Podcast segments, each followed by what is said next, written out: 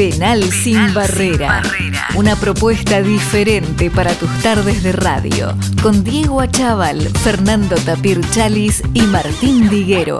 Tenemos en línea a quien fuera preparador físico de tenistas argentinos de elite, como Gastón Gaudio, eh, Juan Ignacio Chela, Mariano Puertas, quien estuvo también en más de 40 torneos de Grand Slam.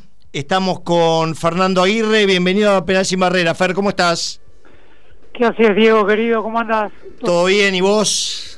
Bien, perfecto. Un alto de laburo. Ah, cuando nombré las glorias que entrenaste me olvidé de mencionarme. Exactamente. ¿Eh? Estuvimos hoy a la mañana trabajando con el, con el profe. Con los lomitos que te estás comiendo con las fritas, este, ya no sé si estás en, ese nivel. ¿eh?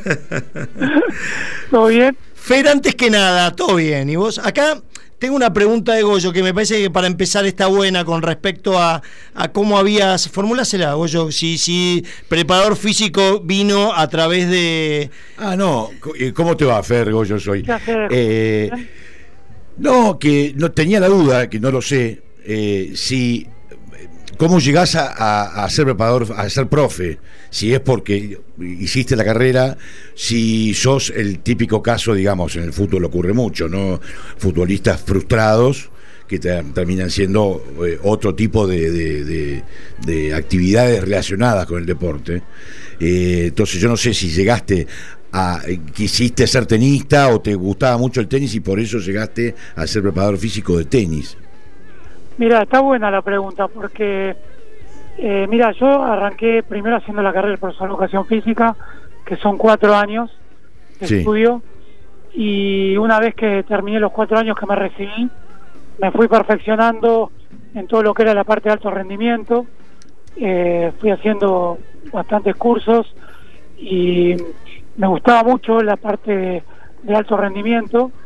Eh, tuve la oportunidad de un ofrecimiento laboral eh, hace muchos años de trabajar en una escuela que era para deportistas, es decir, es una escuela donde había deportistas como tenistas, eh, futbolistas eh, y otros deportistas más, donde no podían hacer la, la, típica de estar todo el día en el colegio porque había que competir, había que entrenarse y un montón de cosas más que no daban los tiempos.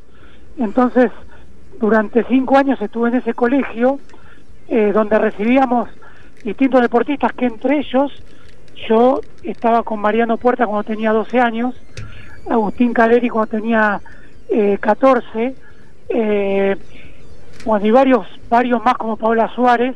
Ahí está, ahí, ahí aparece el tenis.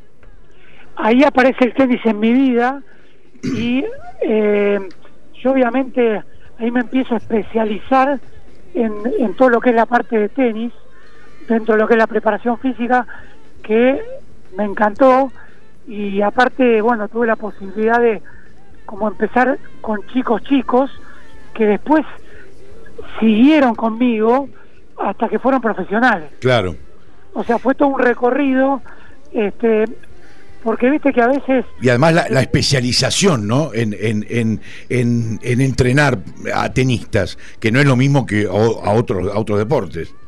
No, yo por ejemplo, hoy por hoy, eh, si bien no te digo no me animo, pero de pronto si que me llama, no sé, el muñeco gallardo, que me encantaría, eh, sé que es imposible, no te digo que eh, quizás podría agarrar eh, agarrarlo ya pero te pero pero sí eh, este... hay cosas específicas que hay que eh, es decir yo creo que para ser bueno en algo que haces tenés que dar ciertos pasos anteriores previos. No puedes decir bueno yo mañana agarro a este y, y arranco no. Para hacer las cosas bien creo que tenés que estudiar te tenés que especializar tenés que aprender tenés que hacer un camino donde yo de pronto me acuerdo del profesor Belfonte, eh, que yo iba a verlo a él cuando laburaba y yo iba gratuitamente, no es que eh, me, estaban pagando y de pronto estaba horas viendo cómo él entrenaba este, a ciertos tenistas eh, y yo iba aprendiendo. Claro, pero digamos, ¿no te asustaría hoy un, un, un plantel de fútbol, digamos? ¿No te asusta? No, para nada. Te digo sinceramente, no, no me asustaría me gusta la idea de, de, un, de un equipo porque en el tenis es todo muy solitario. Claro. No es todo lo que se ve por televisión, eh, que es lo que le digo continuamente a los padres y a los jugadores y a los chicos, este, que bueno, que uno ve como todo ya, eh, todo muy lindo, ¿viste? Ves el torneo de Roma, de Monte Carlo, de Roland Garros, donde ya todo está medio cocinado, pero para eso tenés que estar 20 años este, pasando eh, muchas cosas que quizás nadie las sabe.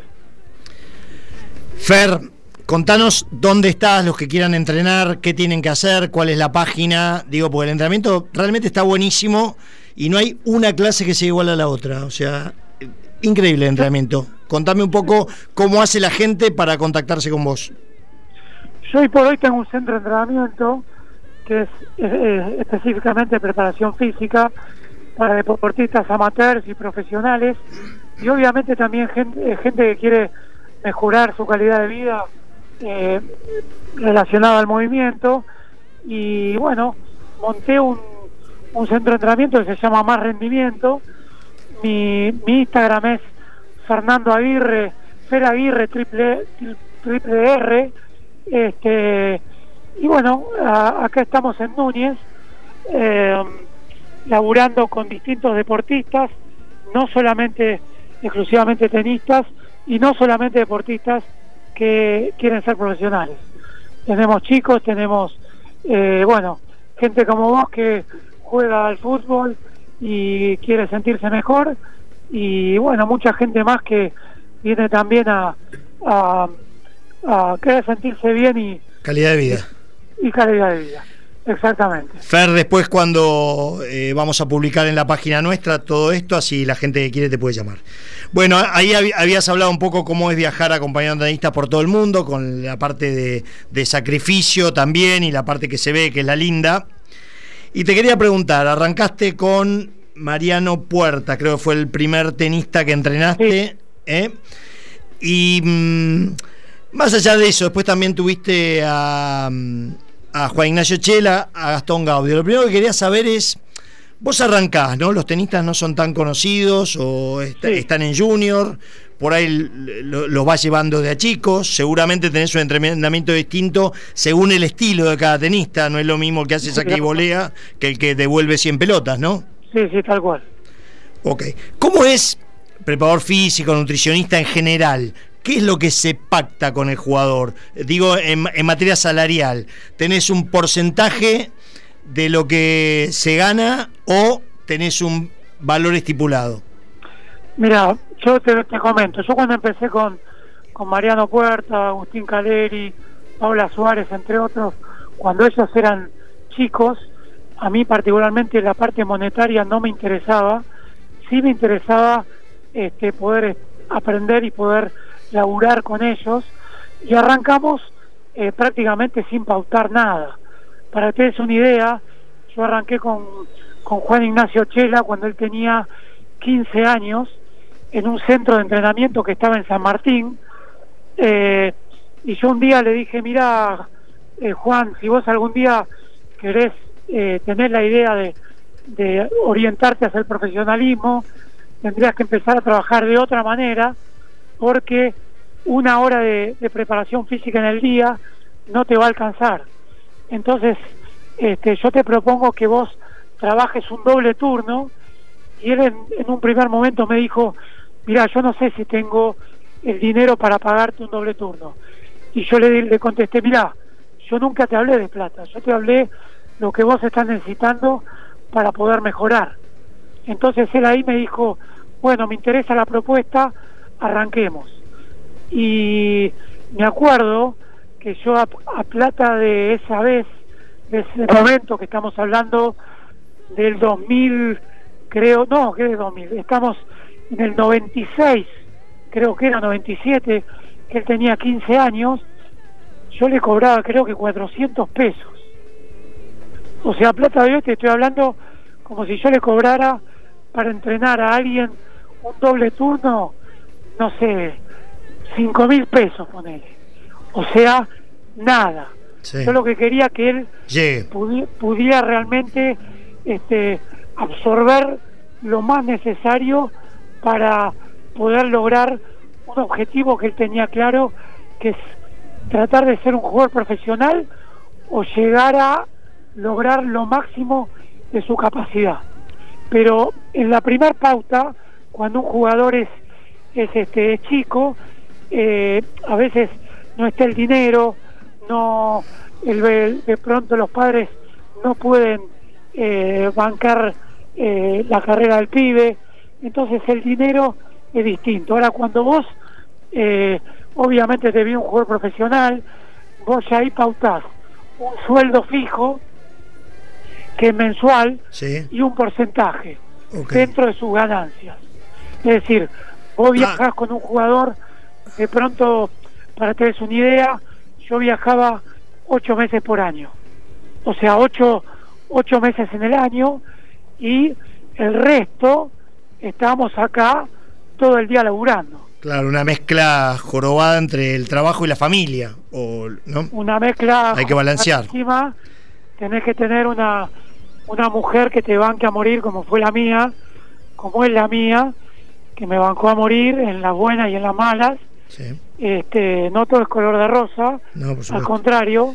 Este, y bueno, son ocho meses donde este, cumpleaños de los chicos, eh, Navidades, Año Nuevo, eh, tu cumpleaños, eh, un montón de cosas que vos vivís totalmente aislado y apartado de todo el mundo.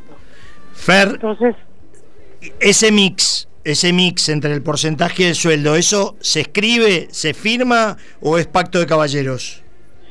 No, mira, lamentablemente yo te voy a hablar eh, como me gusta a mí, con mucha sinceridad, para también el que esté escuchando eh, trate de, tal vez le pueda interesar. Eh, lamentablemente acá en Argentina hay una palabra que es bastante usada, que es la desprolijidad. sí, claro. La desprolijidad es eh, bueno, vamos viendo, bueno, vemos, bueno, vemos qué pasa.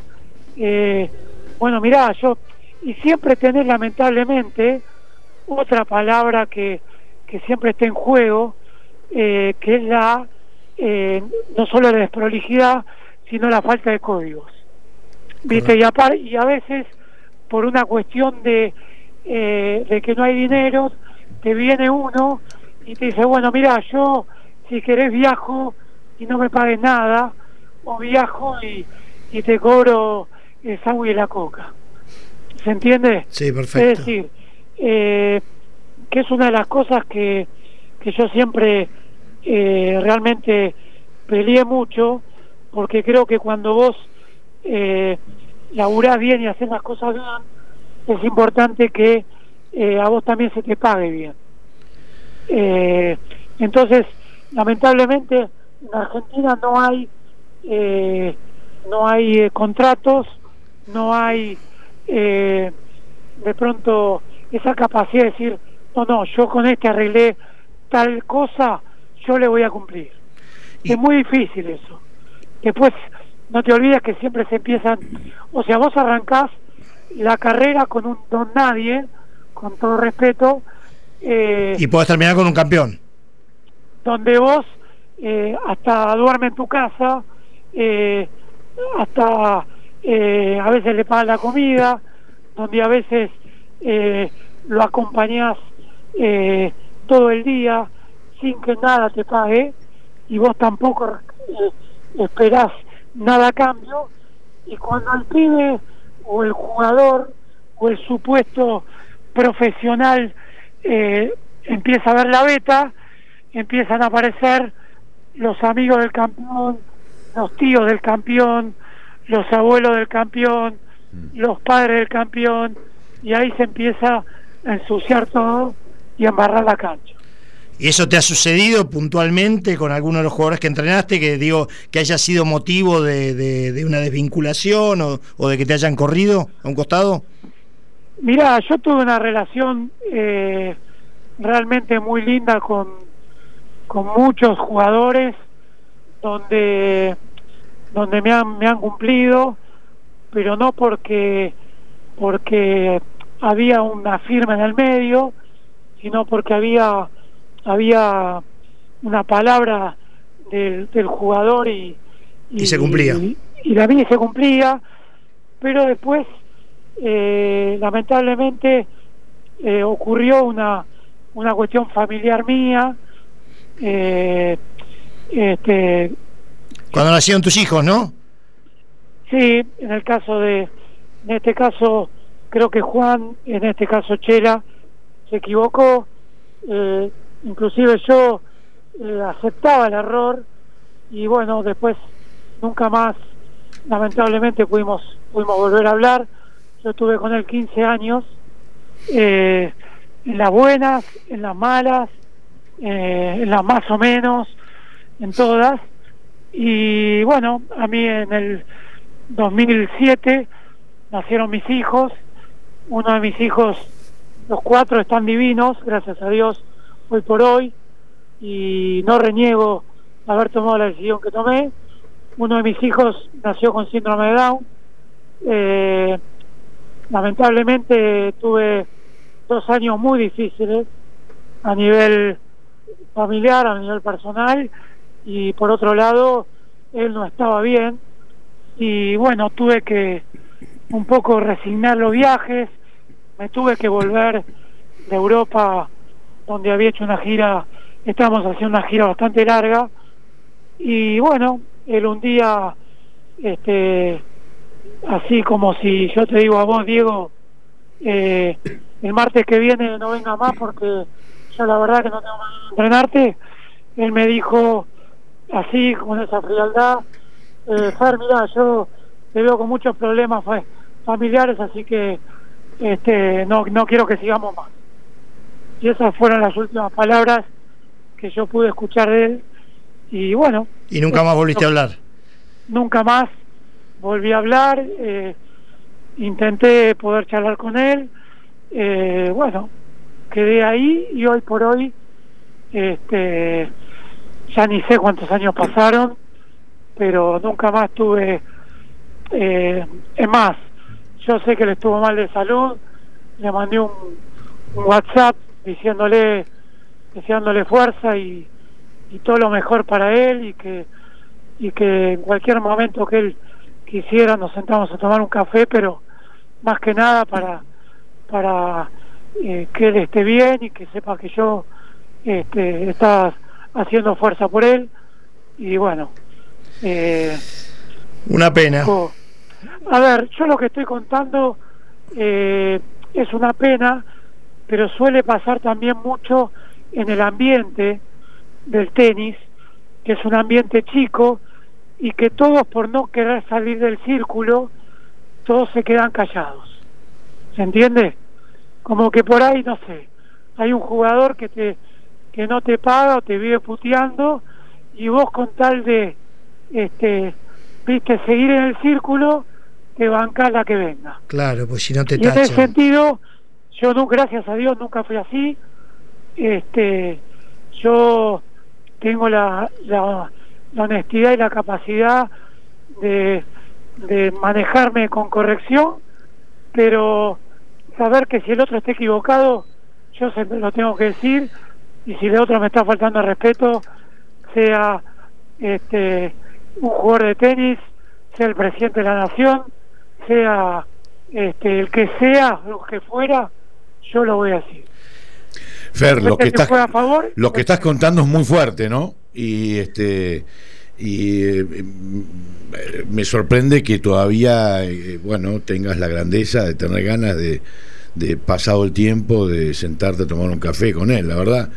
Yo no sé. Sí, por, eh, bueno, pero en estas cosas cada uno tiene su visión y a veces te convences de que lo que haces está bien y bueno. Pero en base a lo que contaste, la verdad, mira, yo lo dejaría pasar ese café. me parece que no te estás perdiendo nada. ¿eh? Yo te digo, eh, yo estoy a favor de, de del respeto y el laburo de, la gente, eh, más allá de si sos un profesional de, del tenis, si sos un, eh, un arquitecto, si sos, es decir, yo creo que todos nos tenemos que hacer valer en lo que hacemos y, todos merecemos el mismo respeto en función a lo que hacemos y a lo que damos. Entonces, eh, inclusive pasa mucho en el fútbol, que a mí me encanta el fútbol y estoy, eh, tengo preparadores físicos eh, muy amigos y, y preparadores físicos que, que han estado en equipos sumamente eh, eh, importantes del fútbol argentino y muchas veces hablamos de esos temas que eh, a veces y no vino este y me bueno viejo este hay que poner los huevos en, donde hay que ponerlos y hay que decir a ver siempre con respeto viste por más que sea eh, el 10 de, de Boca el de River o el o el no sé o el presidente de, de cualquier otro club. Creo que con respeto nosotros porque si no también pasa lo otro viste sos el calladito que nunca decís nada. Entonces bueno este pibe es un salame eh, lo, hacemos un costado total, total no va a decir nada y, y a veces así estamos no cuando que hoy por hoy también pasa eh, tampoco por meterme en política pero a veces no política no Fer. por eso. A veces uno es pecho frío y no dice nada y a veces así estamos. Escúchame Fer para entrar un poco en el mundo del tenis pero la parte más lamentamos mucho esto y bueno yo ya no por favor. la cosa la conozco. Eh, entrando más en el mundo del tenis me habías contado algo que me pareció buenísimo que cuando viajaban a los torneos sobre todo la gira más ahí por, por la zona de Estados Unidos cómo se ocupaba las distintas, los distintos organizadores de cada torneo. Me hiciste un cuento de Indian Wells, de Indianapolis, que acá a uno de los muchachos le va a gustar. ¿Cómo se preocupan por los jugadores? Me gustaría que me cuentes un poco lo que pasó en Indian Wells y en Indianapolis. Y también en Conde Godó, por ejemplo, y después te paso con, con otro de los chicos para que te haga algunas preguntas. ¿Cómo se ocupan de los jugadores, digamos? Vos sabés que eh, los torneos eh, se, labura, se labura un montón, pero ya desde años previos, o sea, de toda de toda la vida. Lo que quieren es que los entrenadores y jugadores, o especialmente los jugadores, puedan tener toda la semana, ya sea ganando o perdiendo, que se sientan agasajados por el torneo, por el lugar donde vas. Entonces, de repente, qué sé yo, vos vas a jugar el torneo de Madrid que se jugó hace creo que una semana, antes de Roma, ahora se está jugando Roma pasa el torneo de Madrid. Bueno, está jugando el Real Madrid, eh, bueno, ya hay entradas separadas para que para que vayas a, a ver el partido. Este, nosotros tuvimos la suerte de, en este caso te estoy hablando del Real Madrid, fuimos a ver un entrenamiento del Real Madrid, donde estaban todos los jugadores, eh, estaba Beca en la época de Beca, la época del entrenador portugués, creo que era, este eh, de Roberto Carlos, de Cambiazo, y bueno, estuvimos compartiendo el entrenamiento con ellos, después estuvimos eh, hablando con ellos, eh, tomando algo, compartimos fotos, ellos vinieron después al torneo, siempre el torneo te va preparando cosas para que vos la pases bien, para que vos dentro de lo que es obviamente la competencia que vos estás metido las 24 horas, pero tengas tu tiempo. En el caso que hablamos de Indianápolis, eh, ahí hay una, una carrera que todos la conocemos, nos llevaron a, a la pista y podías dar una vuelta con el auto, eh, te llevaban obviamente también con, con otro auto.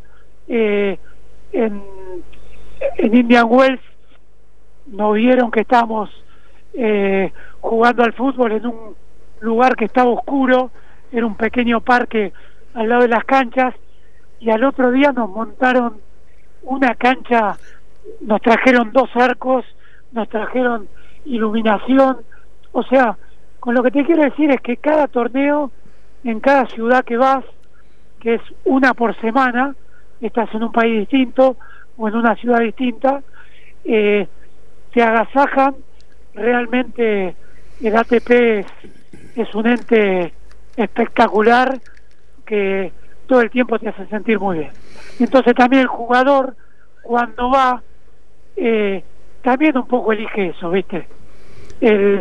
Bueno, cómo te atienden, cómo te, cómo te, qué te dan, dónde te llevan, eh, los lugares cómo comes, eh, las canchas cómo son, como que uno va este, un poco eligiendo también en función a eso. Fernando, ¿cómo estás? El negro te saluda. Negro, ¿cómo estás? Bien, bien. Bueno, después de haber mantenido, escuchándote atentamente, el anterior testimonio, ¿no? Testimonio eh, bravo, pero bueno, muy interesante y la verdad que no, no tienen idea de eso. Yo iba a entrar un poquito en la parte más frívola. Para nosotros, los que miramos el tenis por, por televisión, vos eras, vos y, David eran los rubios que acompañaban a, a los grandes tenistas argentinos siempre en los torneos tal vez David más conocido que vos, pero eh, por haber sido tenista, ¿no? Pero bueno, tenemos esa imagen ya casi 20 años, ¿no? 20 años o un poquito más. 18 de Roland Garros 2004, estamos en... 2022, sí, 18 años, 18 años. Y la pregunta era esa, nosotros sabemos que, bueno, el tenis, deporte tan sacrificado e individual, yo tenía la idea que el tenista en esa semana o dos semanas, si es un gran slam, eh, su vida es hotel, entrenamiento, estadio, hotel, entrenamiento, estadio. Em, ¿Ustedes llevan la misma vida que el tenista? O bueno, ahora me estoy, escuchando lo que hacen algunos torneos para agasajarlos. Pero eso, eso, lo hacen los tenistas también o solo para ustedes, el cuerpo técnico? Mira, en realidad te digo, dentro de lo que es la delegación de los torneos, hay jugadores, hay preparadores físicos, hay fisioterapeutas, hay este, un montón de gente que va a los torneos y un poco también para los sponsors, eh, también ese agasajo es para todos. Ahora bien, eh, no te quiero decir que con esto que te conté anteriormente, nosotros estamos de un lado para el otro mirando y jugando y absolutamente nada que ver. Nosotros nos levantamos a las 6, 7 de la mañana y estamos eh, hasta las 8 o 9 de la noche, a veces más, a veces menos, metidos en, en el club y si no metidos adentro del hotel. Eh, no sé, para que te des una idea, yo recién el tercer año que fui a Roma, eh, al abierto de Roma, eh, me pude tomar un taxi a las 7 de la mañana, porque yo quería conocer el Vaticano, mm. me tomé un taxi a las 7 de la mañana, antes de tomar el avión que salía a las 12 del mediodía, me fui al Vaticano, miré como mucho media hora y me volví. Me fui de nuevo al hotel para agarrar las valijas. O sea, es un poco más como decís vos. Eh, si uno quiere hacer las cosas bien, que para estar en ese nivel tenés que hacer las cosas bien, vos te levantás temprano, ya a la mañana despertás al jugador, haces algún trabajo de estiramiento, después eh, vamos al desayuno, después del desayuno hay un rato donde donde hablamos un poco lo que lo que se va a hacer en el día, este acomodar un poco las raquetas, los elementos, eh, ya después nos vamos al club, nos quedamos ahí todo el día, si hay partido o si no hay partido, pues si no hay partido se entrena doble turno. Mm. Eh, y entre una cosa y otra, entre el masaje, entre una cosa y otra se hicieron de pronto las 6, 7, 8 de la noche, que está volviendo al hotel como, es decir, es como una oficina al aire libre. casi, casi, casi, casi llevas la misma vida que el tenista. Eh, lo, mismo. Lo mismo, lo mismo. Bueno, es, es un, es un, un consuelo para todos los que estamos acá. No, para que es una idea, este, eh, con Franco David, que estuvimos eh, bastantes años con, con Gastón, con Gaudio, este, nosotros eh, nos despertamos eh, en la habitación, en general siempre en la habitación de al lado, este, nos despertamos a la misma hora, lo íbamos, lo despertábamos, eh, y después, bueno, íbamos a cenar juntos, almorzábamos juntos, merendábamos, o sea, desayunábamos, estamos las 24 horas del día, salvo en el momento de ir a dormir, este, todo el tiempo juntos. Este, eh, no, no había, digamos, momentos donde decís, bueno, eh, me voy a, no sé, a la Torre Eiffel y te doy entre, o sea, no, eso no existe. Por lo menos con un jugador o con jugadores eh, profesionales no existen. Sí había alguna actividad que de pronto por un tema de sponsor o un tema de, exigencia del ATP eh, había que ir, entonces lo acompañábamos, que de pronto podía ser, eh, qué sé yo, ir a probar un auto eh, que te llevaban o, eh, no sé, alguna actividad eh, que a veces eran otro tipo de actividades, como de pronto ir a un hospital a llevar regalos a los chicos o ir a jugar al tenis eh, en una cancha que se armaba eh, chiquitita, una un mini tenis dentro de un, hospital de niños en cualquier ciudad del mundo. Eh, había un montón de cosas que no necesariamente siempre es, eh, que siempre se ve, uh, qué increíble, y yo es lo que siempre le digo a los padres. O sea, acá vemos lo que ya está consolidado durante 20 años. Pero si vos te pones a pensar, o si yo te, me pongo a contar, de pronto el esfuerzo o sobreesfuerzo que tuvo que hacer eh, Juan Ignacio Chela, o Mariano Puerta, o Nicolás Mazú, o un montón de jugadores que he tenido la posibilidad de, de trabajar, eh, empezás a los 8 o 9 años y eh, desde las 8 de la mañana en un club hasta las 10 de la noche, entrenando por ahí sin dinero, viajando también sin dinero, tomándote eh, trenes porque no tenés la plata para tomarte de pronto un avión.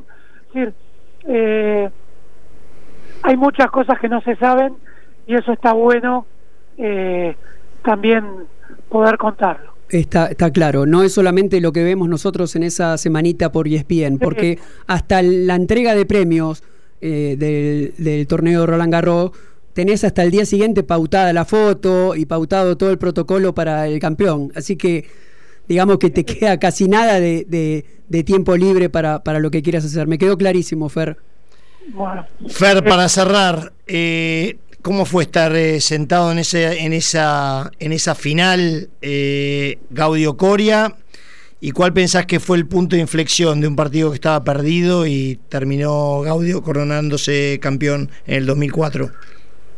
Mira, eh, tengo el recuerdo como si fuera hoy, que llegamos al, al, vestuario de Roland Garros, imagínate un vestuario donde hay más de 300 personas cuando en la primera vuelta, este, llegar al vestuario totalmente vacío, donde en una esquina estaba eh, Coria y, y, su entrenador, y del otro lado estábamos Franco, eh, Gastón y yo, y de golpe este, entró John McEnroe y nos vio y lo vio a Gastón y Gastón lo primero que le dijo fue que esto Gastón lo hizo público no es que yo le estoy contando de, de, chismoso, le dijo John, eh, me siento sumamente nervioso, sumamente nervioso.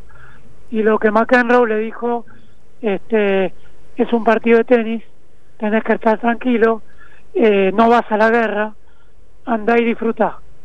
Eh, obviamente eso no le cambió los nervios a, a Gastón, fuimos ahí, comenzó el partido y realmente lo que nos decía Gastón todo el tiempo es que este, bueno que no la sentía que, estaba nervioso que, que no metía una que y nosotros eh, lo único que le estábamos diciendo más allá de lo lo, lo, estratégico era disfrutar pasarla bien. Eh, imagínate que esto te lo, soñaste desde que tenías ocho años relájate. Bueno fue ahí cuando creo que eh, Gastón se relaja en el tres iguales del, del tercer set, ya cuando estaba totalmente perdido el partido, ahí empieza a sentirla, eh, el partido empieza, empieza a disfrutar realmente y nosotros empezamos también a disfrutar, porque hasta ahí había todo, sido todo sufrimiento para los tres y ahí nosotros también empezamos a disfrutar y creo que ahí Guillermo sintió que ya era otro Gastón y ahí el tenista no solo tiene miedo a veces de ganar, sino tiene miedo, miedo de perder. O sea, tener miedo a perder y también tiene miedo a ganar. Entonces fue ahí donde yo creo que Guillermo empezó a sentir lo que le estaba pasando a Gastón y eso obviamente, esa tensión se transmitió en que te empezás a poner duro, que empezás a pensar menos, que te empezás a mover menos, que empezás a tomar decisiones equivocadas y él acusa un calambre que puede ser lógico y cuando en el quinto set eh, también Guillermo sintió que el partido estaba perdido porque es como que él también se relaja y ahí es donde podemos ver el mejor tenis de los dos, que es cuando los dos están ahí luchando por realmente llevarse el, trofeo, porque lamentablemente en el tenis eh, del único que se acuerda es el del ganador. Entonces, este fue un momento realmente único eh, donde pasan un montón de cosas, muchas emociones, te acordás de un montón de gente, de gente que estuvo al lado tuyo bancándote, de, horas de laburo, de horas de, de, un montón de cosas que son las invisibles, las que no se ven, este, y una felicidad absoluta, plena, y una alegría inolvidable. Pasarán años que creo que ni Gastón, ni Franco, ni yo nos vamos a olvidar de, de, este, de ese momento. Este, inclusive la otra vez hablé con Franco y, y nada, eh, volvimos a hablar de, de esta final y, y bueno, son cosas que inolvidables, que realmente eh, eh, se, te, se te calienta la sangre y, y el corazón. Sí. Inolvidable. Bueno, Fer, un placer tenerte en Penal Sin Barrera. Eh, nos hubiera encantado hacerte algunas preguntas más, pero ya estamos medio sobre el cierre. Te mandamos un abrazo grande y bueno, nos vemos próximamente y lo mejor para vos acá. Fernando, como dice Diego, la verdad eh, nos quedamos con muchísimas preguntas para hacerte y por lo pronto yo voy a ser un, visitante más de más rendimiento porque te escuché eh, cómo se trabaja ahí y es exactamente lo que necesito yo. No tengo que mirar al que entrena al lado, así que en cuanto pueda voy a estar por ahí. Bueno, yo les agradezco por, por haberme invitado a este programa. Eh, la verdad que me sentí muy cómodo, los felicito, sinceramente, y les mando un fuerte abrazo y estoy a, disposición. La última, sí, sí o no nomás. Ese pacto de caballeros en Roland Garros, ¿se cumplió al salir campeones, sí o no? Duro eso, ¿eh? bueno, te mando un abrazo grande. es un no, duro es no. Te mando un abrazo enorme. Chao, Fer, que esté bien. Un abrazo grande, Fer. Un abrazo grande. Eh. Penal sin barrera, una propuesta diferente para tus tardes de radio. Con Diego Achával, Fernando Tapir Chalis y Martín Viguero.